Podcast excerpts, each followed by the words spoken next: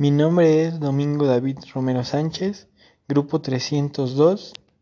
Realizaré una producción oral del documento La mujer moderna y el comprar compulsivo, autor Rosa Bear, publicado el 20 de diciembre de 2017.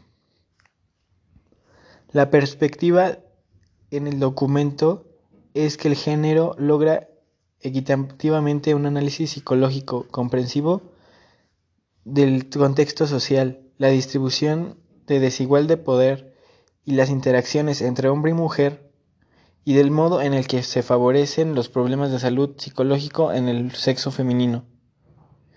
El estereotipo sociocultural occidental del rol del género femenino contempla una permanencia y estabilidad en el tiempo desarrollándose más bien en el ámbito privado. No cuenta con una remuneración ni reconocimiento social. El documento nos habla de la impulsividad. Vidad. Consiste en un estilo cognitivo que predispone a reaccionar inesperada y súbitamente frente a eventos amenazantes del entorno o ante estímulos internos individuales, sin reflexionar las consecuencias de las situaciones, incluyendo los comportamientos agresivos, o asociados incluso a un riesgo vital, hasta conductas antisociales.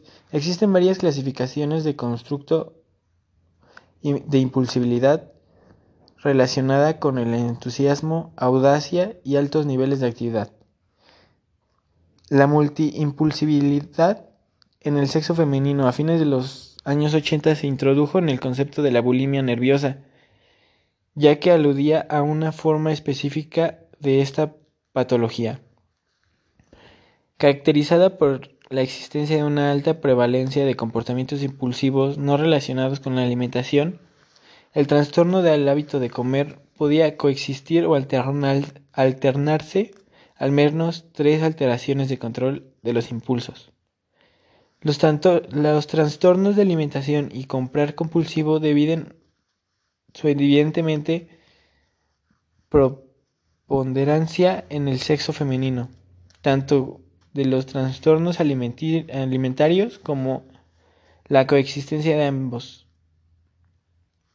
Se señalaron una asociación positiva y un compulsivo de Internet, ambos clasificados como trastornos de control de los impulsos.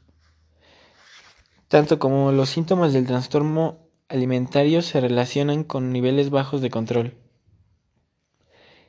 Etipatogenia la teoría del aprendizaje social postula que las mujeres compradoras compulsivas psicológicamente se sienten validadas y evitadas mediante el reforzamiento compulsivo.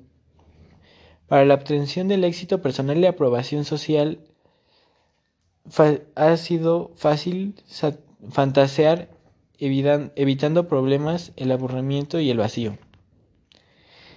Existe la diferencia de género. Investigaciones han demostrado que las mujeres no son más compulsivas que los hombres, sino que los hombres tienen una estrategia de autorregularización. Además, son más subjetivas e intuitivas, los hombres más analíticos y lógicos al momento de efectuar una compra. No existe un tratamiento o un enfoque basado en la evidencia.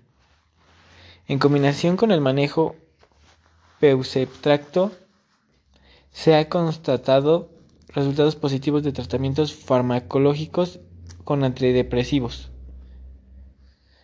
Las mujeres tienen una típica discusión ya que se les llama compradoras compulsivas desde temprana edad a los 17 o 18 años en un trasfondo de sentimientos de vacío, inseguridad, aburrimiento, frustración o depresión. La mujer actual emancipada goza de, una independencia y poder económico. Según sus propias necesidades y anhelos, también ha logrado progresivamente un estatus profesional. Proporciona un mayor acceso a compras no presenciales conjuntamente con los cambios de identidad. Quisiera resaltar la parte en donde el documento habla de que las mujeres se sienten vacías o con baja autoestima y por eso compran compulsivamente, ya que eso las, las llena de amor hacia ellas y creen que con eso ante la sociedad serán mejor vistas, cuando el problema en realidad es otro por las por las cambios por el cambio de opiniones. Para en la actualidad la sociedad exige estar a la moda, estar en en un constante cambio, lo cual a las mujeres les causa depresión por no poder estar según ellas a la altura. Con esto me despido y esperen próximamente nuevas lecturas sobre documentos.